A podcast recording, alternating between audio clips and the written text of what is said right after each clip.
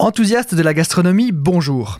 Shawarma, gyros, doner kebab ou simplement kebab est un plat de street food à base de viande grillée cuite sur une broche verticale et tournante.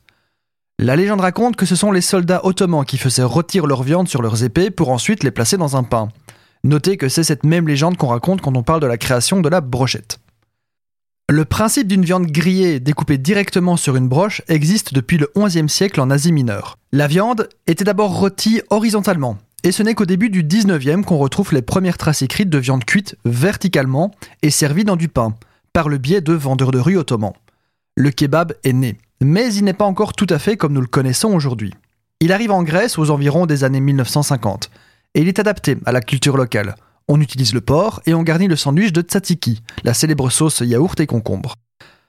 En 1970, le kebab arrive à Berlin et envahit l'ouest de l'Europe.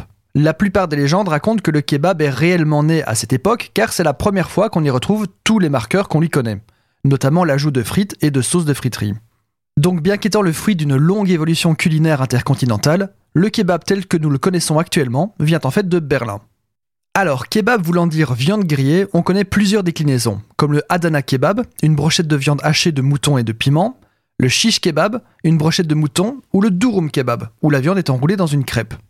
Faites bien attention à choisir votre kebab, car il y a une majorité d'enseignes servant de la viande en broche industrielle et congelée.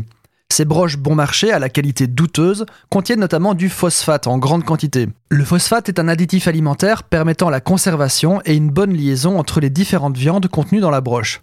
Une trop grande absorption de phosphate est un facteur majeur de maladies, notamment cardiovasculaires, et d'accélération du vieillissement.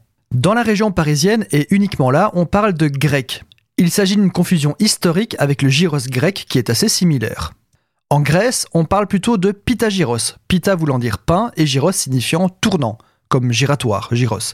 Au Mexique, on parle de carne al pastor, qui est à base de porc. Et dans le monde arabe, on dira plutôt shawarma, voulant dire mouvement tournant. Alors pour le refaire à la maison, forcément la broche joue un grand rôle, mais vous pouvez néanmoins émuler le kebab au moyen d'une modeste poêle ou d'une plancha.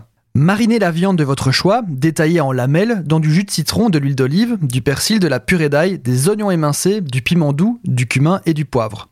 Laissez reposer une nuit au frigo.